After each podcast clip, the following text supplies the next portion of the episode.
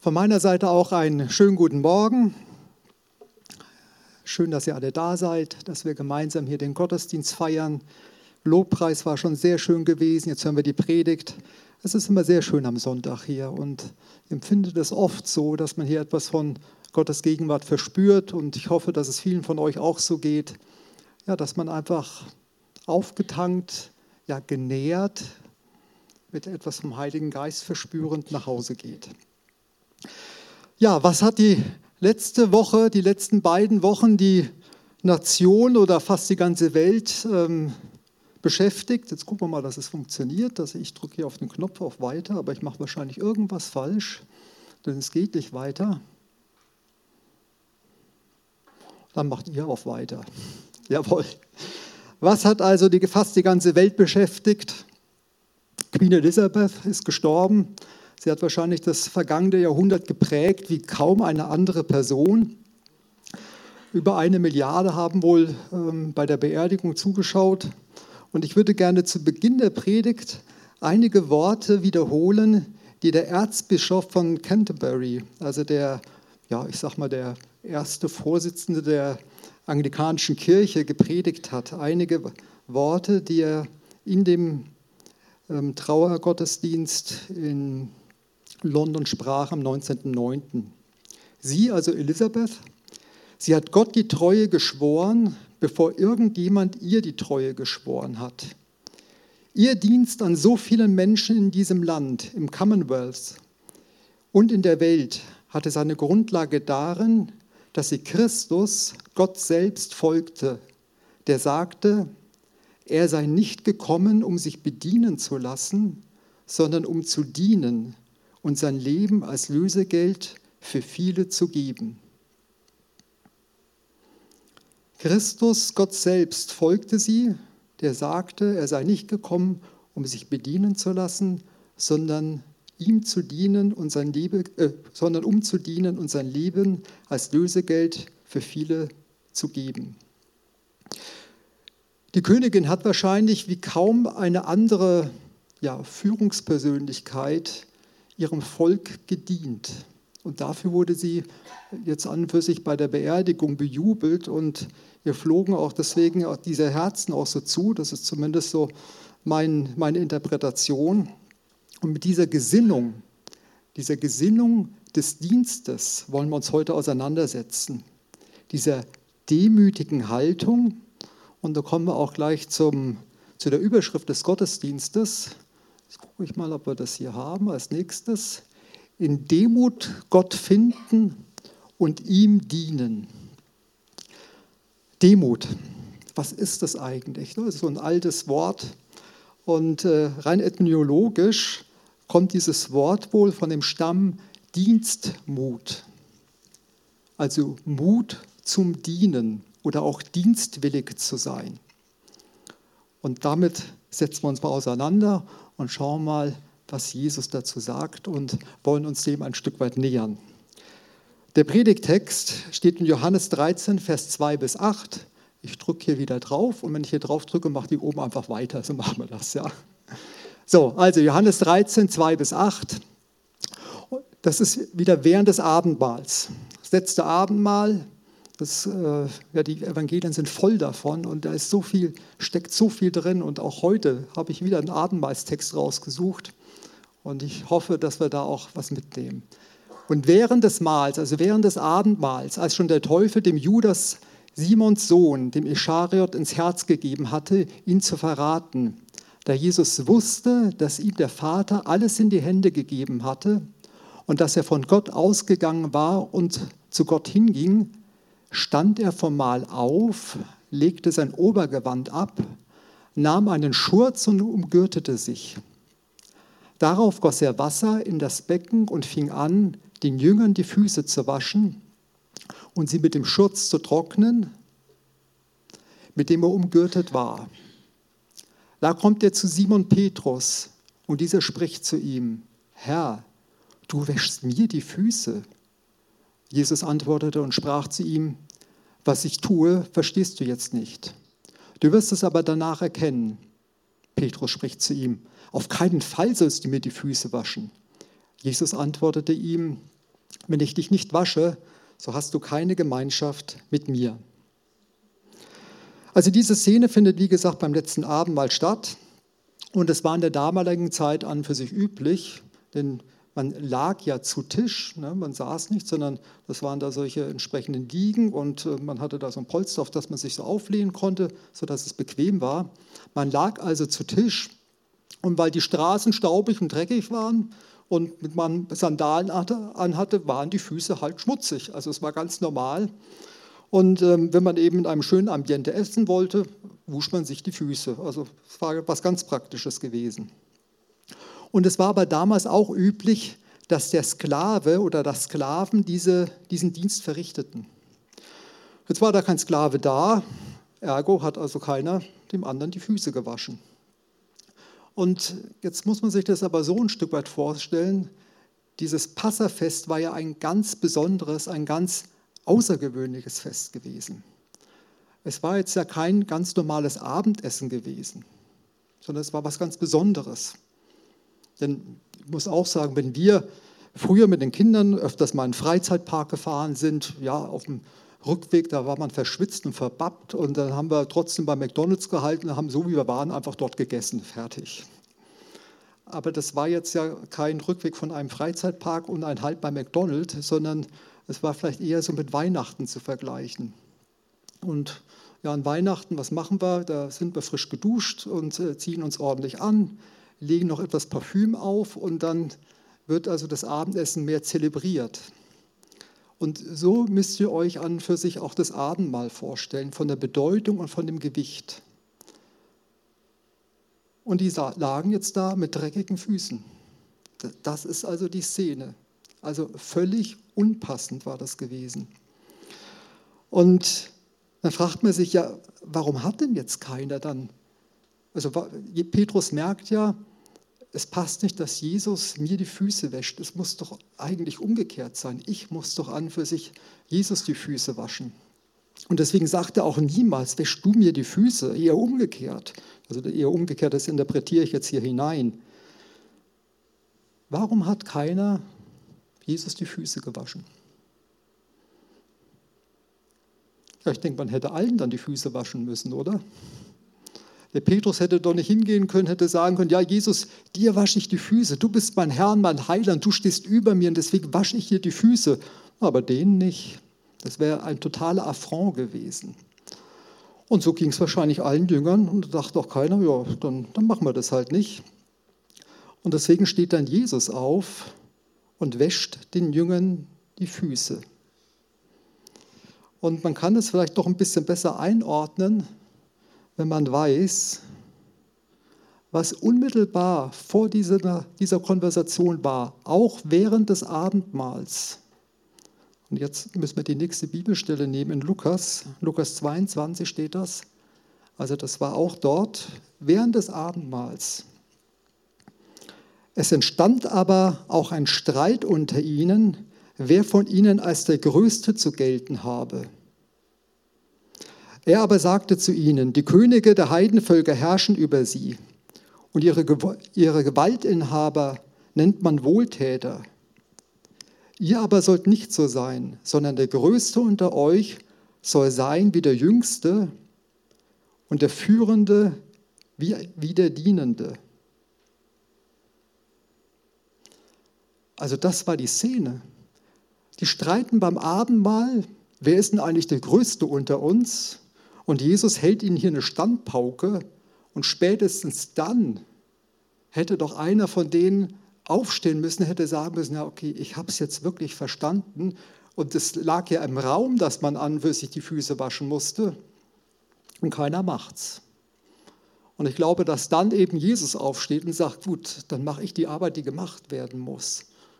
Also ich beuge mich ganz runter und ich diene euch.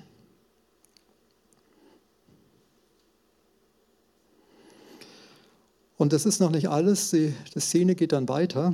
Das geht dann in Matthäus 26, 31 bis 35, erkennt das mit der Verleugnung. Da heißt es, Ihr werdet in dieser Nacht alle an mir Anstoß nehmen, denn es steht geschrieben. Ich werde den Hirten schlagen und die Schafe der Herde werden sich zerstreuen. Dann geht es weiter, die lasse ich jetzt aus, die, diese, diesen Abschnitt. Da antwortete Petrus und sprach zu ihm, ab Vers 33, wenn auch alle an dir Anstoß nehmen, so werde ich doch niemals Anstoß nehmen.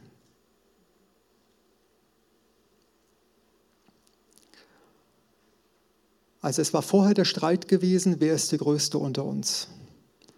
Keiner ist bereit, Jesus die Füße zu waschen. Jesus steht auf und dient ihnen. Und jetzt kommt dann diese Szene, dass Jesus sagt, Mensch, ihr, ihr werdet alle mich verraten heute Nacht. Es ist der letzte Abend, den Jesus hat, eben mit seinen Jüngern gemeinsam. Und sagt, ihr werdet alle fliehen. Und dann geht der Petrus hin und sagt an dieser Stelle, wenn auch alle anderen dich verraten. Ja, wer waren denn die anderen? Wen meint er denn damit? Er, steht, er sitzt da zu Tisch oder liegt da am Tisch mit den anderen Jüngern. Es geht immer noch offensichtlich um diesen Streit, wer der Größte ist. Die anderen, die kannst du alle vergessen. Ich werde, ich werde zu dir stehen. Ich werde auch mit dir in den Tod gehen. Und ich glaube, das ist auch der Punkt, warum Jesus hier eigentlich relativ scharf oder auch enttäuscht reagiert.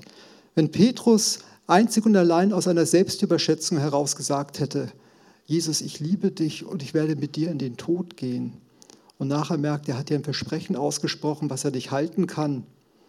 Ja. Ich glaube, da hätte sich wahrscheinlich auch Jesus noch in diese Situation, in dieses Gedankengut hineinversetzen können. Weil wir manchmal geneigt sind in einen Überschwang, in eine Selbstüberschätzung. Ja, vielleicht was zu sagen, was wir dann doch nicht eben einhalten können. Aber es steht davor, wenn auch alle an dir Anstoß nehmen werden. Und was sagt Jesus dann? Deswegen reagiert dann Jesus so. Du willst letztendlich, du willst mit mir in den Tod gehen. Du meinst, dass du hier der Größte bist, dass du besser bist als alle anderen. Wahrlich, ich sage dir, in dieser Nacht, ehe der Hahn kräht, wirst du mich dreimal verleugnen. Und Petrus spricht zu ihm, und wenn ich mit dir sterben müsste, werde ich dich nicht verleugnen. Ebenso auch die anderen Jünger. Die waren also genauso drauf. Also es ist schon eine ganz, ganz ja, herausfordernde und eigentlich auch traurige Szene. Es ist der letzte Abend und die, jetzt wird es laut, und die Jünger streiten darum, wer am größten ist. Einer setzt den anderen herab, um sich da ein Stück weit hervorzuheben. Und wenn man sich da in Jesus hineinversetzt, was hat er da durchgemacht? Und sagt deswegen auch, ja, du Petrus, auf den ich eigentlich wirklich gesetzt habe, ja, du verrätst mich und ja, du wirst letztendlich sagen, dass du mich nicht kennst. Deswegen wollen wir uns vor Augen halten, diese Haltung, die, die Petrus an dieser Stelle hatte, die führte zu der größten Lebenskrise in seinem ganzen Leben. Er war ich bezogen und er wollte sich wirklich in den Mittelpunkt stellen. Und da schauen wir uns mal die nächste Folie an. Ähm, nee, das müssten jetzt die Bilder sein, genau. Also ich habe hier mal zwei Bilder mitgebracht. Weiß ich, der eine oder andere kennt vielleicht das Gemälde, von mir aus gesehen links. Bei euch ist es auch links, jawohl. Also das ist der Narzisst. Der Narzisst, der hier, man kann es so angedeutet erkennen, der schaut also hier in ein in das Wasser und sieht sein Selbstbild, in das er sich verliebt hat. Also er dreht sich ausschließlich um sich selbst, denkt an sich und hat letztendlich sein ganzes Handeln auf sich ausgerichtet. Ja, und diese Wesenshaltung hatte letztendlich auch der Petrus, hatten die Jünger an dieser Stelle gehabt. Und ich habe nochmal ein moderneres Bild mitgebracht, dann auch für die Jüngeren unter uns. Das spiegelt eigentlich genau das Gleiche wider ja, dass man sich also den Mittelpunkt seines Handelns äh, stellt. Und da können wir jetzt auf der nächsten Folie auch mal äh, uns den Merksatz, den ich hier aufgeschrieben habe, mitnehmen. Und wenn ihr den mitnehmt heute aus der Predigt, wir werden den nochmal lesen auch, wir werden uns den nochmal anschauen, dann habt ihr was mitgenommen, was hoffentlich euch auch positiv in dem Alltag äh, dann euch beeinflusst. So, wie heißt es? Wer dauerhaft untätig ist und sich permanent in den Mittelpunkt seiner eigenen Gedanken und seines Handelns stellt, kann nicht glauben. Das ist eine steile These, die werden wir gleich noch, noch mal belegen. Er läuft Gefahr, sich zu einem Narzissten zu entwickeln, der ständig nur selbstverliebt sich selbst betrachtet. Diese Haltung ist unersättlich und verschließt den Zugang zu Gott. Wer also dauerhaft untätig ist und sich permanent in den Mittelpunkt seiner eigenen Gedanken und seines Handelns stellt, kann nicht glauben.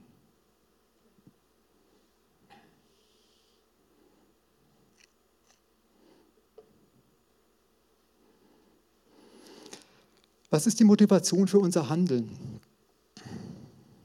wenn wir was machen? Worum geht es da? Geht es da permanent um uns oder haben wir wirklich auch Gott vor Augen? Haben wir Gott vor Augen bei unserem Handeln? Ist er wirklich derjenige, der unser Denken, unser Handeln, unsere Triebfeder ist? Und auch im geistlichen Umfeld ist genau das Gleiche. Das ist dann nur etwas äh, ich sag mal, fromm verbrämt. Und äh, ja, da muss ich euch aus meinem eigenen Leben wieder was erzählen. Das ist recht aktuell, so ist vielleicht so zwei Wochen her. Und da habe ich intensiv eben für den Gottesdienst und auch für die Predigt heute gebetet. Ich habe gesagt, Herr, ich weiß nicht so richtig, was ich predigen soll und schenk doch, dass ich die richtigen Gedanken habe, dass die Gottesdienstbesucher was mitnehmen und ja, dass sie auch was von dir mitbekommen und es soll doch eindrücklich sein. Und ich hatte so den Eindruck, als würde Gott sagen, ach, mach dir keine Sorgen, ich halte schon mal aus, wenn eine Predigt nicht so gut ist. Und auch die Gottesdienstbesuche.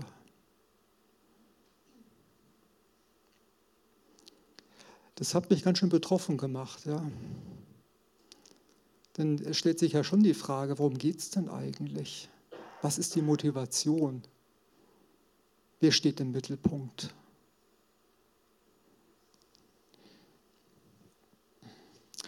Also liebe Geschwister, Jesus ist da sehr eindeutig auch in den Aussagen.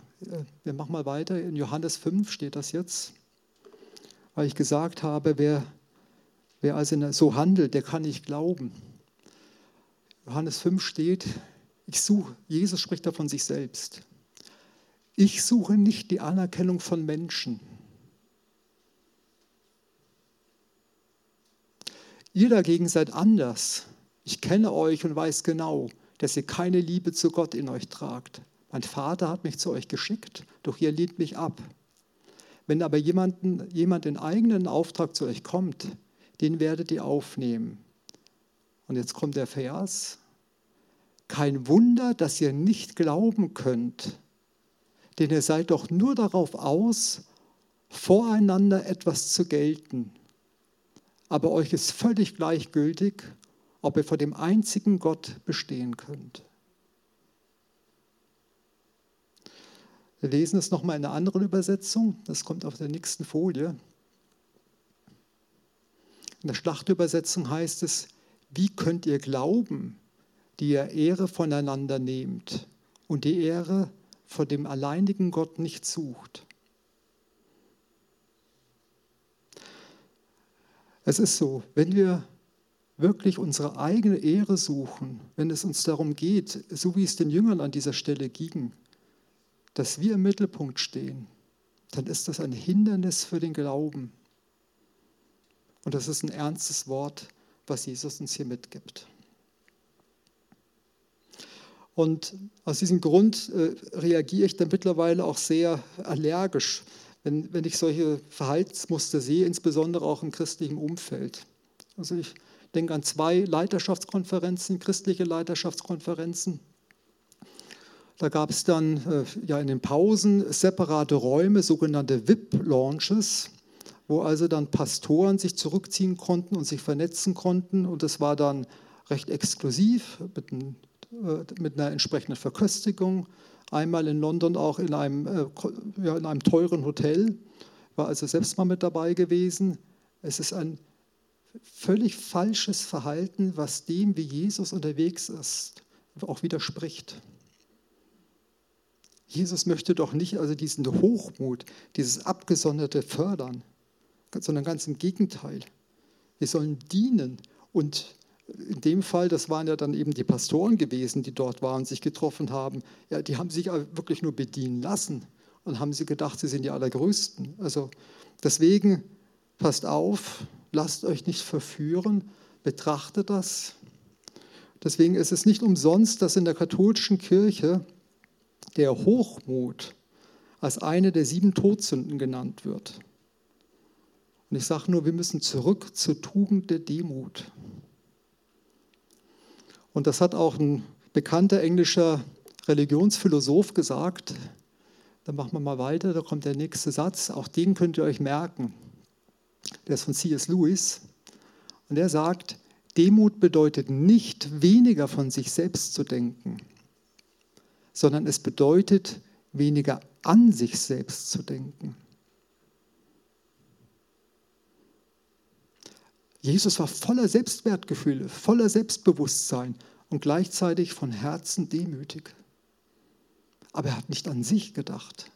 Er hat an die anderen gedacht. Er hat erstmal an Gott gedacht, hat die Beziehung zu ihm gehabt und aus der Beziehung zu Gott heraus war er derjenige, der den Menschen diente.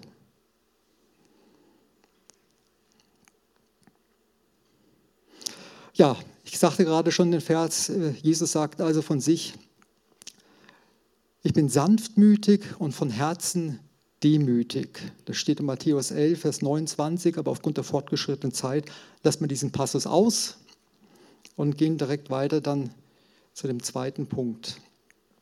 Das heißt also, ähm, ja, sollen wir jetzt mehr arbeiten oder was ist jetzt damit gemeint, worum geht es da? Wir haben jetzt gemerkt, hm, also wir sollen uns selbst nicht in den Mittelpunkt stellen. Das, das, das hoffe ich, dass das jetzt rüberkam. Ähm, deswegen müssen wir jetzt einfach mehr uns gegenseitig dienen und dann ist alles gut. Und damit können wir letztendlich auch im Reich Gottes alles voranbringen und damit erfüllen wir letztendlich die Vorgaben, die Jesus uns auch formuliert. Wir schauen uns jetzt mal die Geschichte von Lukas an, in Lukas 10, Vers 38 von der Martha und der Maria. Da wird auch eine Geschichte erzählt, die ihr sicherlich kennt. Es begab sich aber, als sie weiterreisten, dass er in ein gewisses Dorf kam und eine Frau namens Martha nahm ihn auf in ihr Haus. Das war wahrscheinlich in Bethanien gewesen, in der Nähe von Jerusalem. Und diese hatte eine Schwester, welche Maria hieß. Die setzte sich zu, Füßen, zu den Füßen Jesu und hörte seinem Wort zu. Martha aber machte sich viel zu schaffen mit der Bedienung das waren wahrscheinlich alle zwölf Jünger dabei, mit Jesus 13 Personen, also die alle zu bedienen, das war wirklich Arbeit gewesen. Und sie trat herzu und sprach, Herr, kümmerst du dich nicht darum, dass mich meine Schwester allein dienen lässt? Sage ihr doch, dass sie mir hilft. Jesus aber antwortete und sprach zu ihr,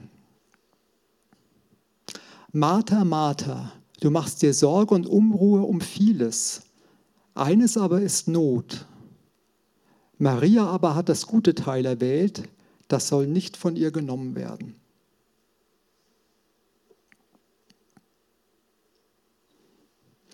So, worum geht es da? Ich glaube, der Text ist ja selbstsprechend. Also Jesus besucht hier die Martha und die Maria, der Lazarus ist ja auch dabei.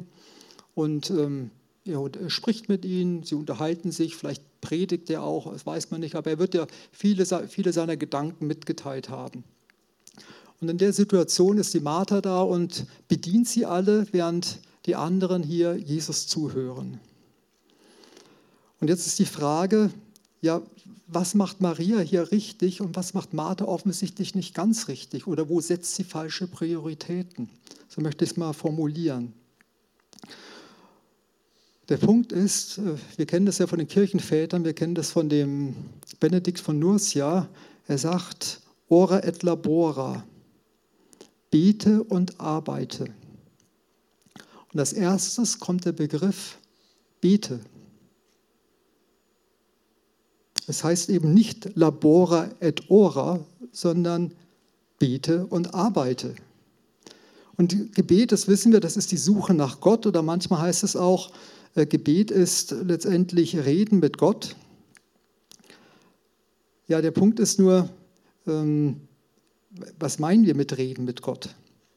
Es das heißt ja genauso auch, du sollst den Herrn, deinen Gott lieben von ganzem Herzen, von ganzer Seele und all deinen Kräften und deinen Nächsten wie dich selbst. Also es wird auch wieder die Beziehung zu Gott vorn angestellt. Du sollst den Herrn, deinen Gott lieben. Das steht also vorne. Das ist das Erste, was hier gesagt wird. Und wenn wir auch sagen, ja, ähm, Gebet ist Reden mit Gott, ich muss gestehen, ich habe früher oft viele lange Gebete gesprochen, aber rückblickend würde ich sagen, da war sehr viel Plappern auch dabei. Dass ich meinte, mit vielen Worten Gott überreden, überzeugen zu können. Und ja, Gott hat oft auch Gebetserhörung trotzdem geschenkt. Aber ich glaube, es ist eben nicht so das Reden wie, wie so eine Gebetsmühle, dass Gott dann irgendwann mal die Sachen erhört. Eigentlich ist das was, was anderes gemeint. Und was könnte damit gemeint sein? Das sehen wir jetzt auf der nächsten Folie.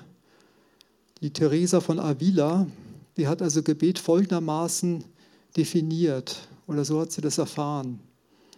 Gebet ist Beziehung, eine lebendige Beziehung zu einem Du.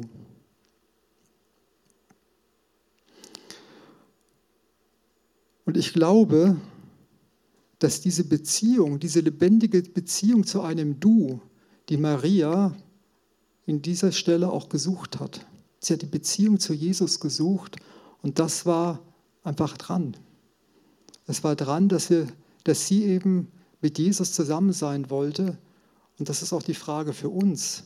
Suchen wir die Beziehung, diese lebendige Beziehung zu einem Du? Oder sind wir am Arbeiten, am Arbeiten, am Machen und Tun wie die Martha? Das ist nicht falsch, aber es geht in allererster Linie um diese Beziehung zu Jesus Christus. Das steht im Vordergrund. Und das hätte Martha an dieser Stelle besser auch gemacht, diese Beziehung zu Jesus gesucht. Wir haben in der Predigt von Susanne vor zwei Wochen das gehört, dass der Heilige Geist sich in der Stiftshütte offenbarte.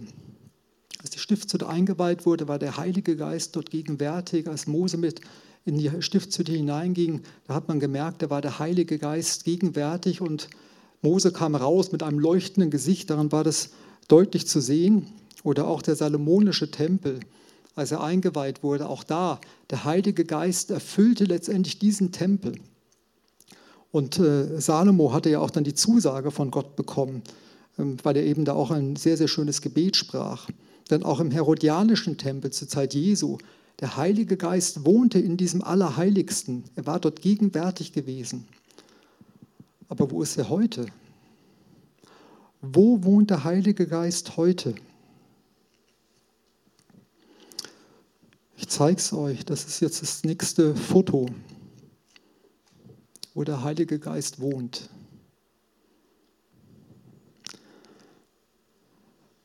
Der Heilige Geist wohnt in uns, wenn wir wiedergeboren sind. Er wohnt in uns.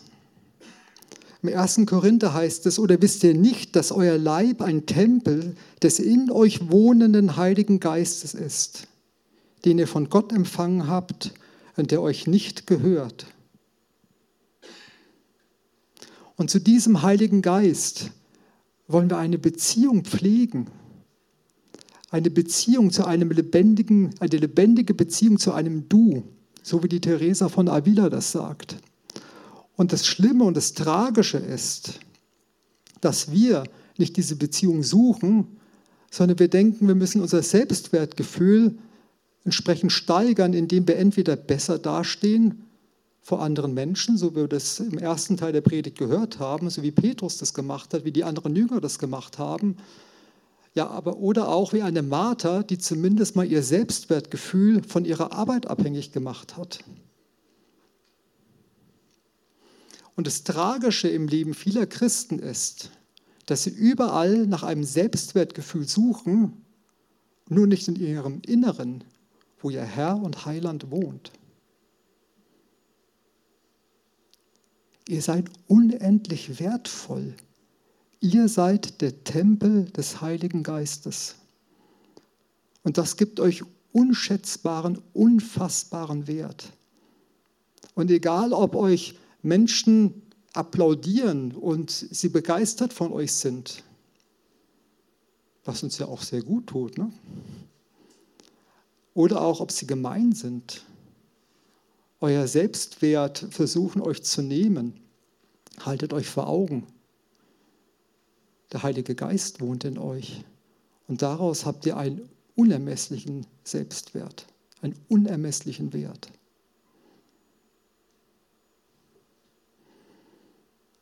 Also wenn ihr das mitnehmt, zu wissen, ich bin der, ich bin der Tempel des Heiligen Geistes und dadurch habe ich eine Beziehung zu dem lebendigen Gott. Ich habe eine lebendige Beziehung zu diesem Du. Dann brauche ich mich nicht vor den anderen Jüngern, vor meinen Mitmenschen irgendwie profilieren. Dann denke ich auch nicht immer zu an mich. Dann drückt das mehr und mehr in den Hintergrund. Und aus der Beziehung zu Gott heraus mache ich mehr und mehr das, was Gott möchte. Lebe ich mehr und mehr ein Leben, wie er es will, wie es im Paradies ursprünglich auch mal war.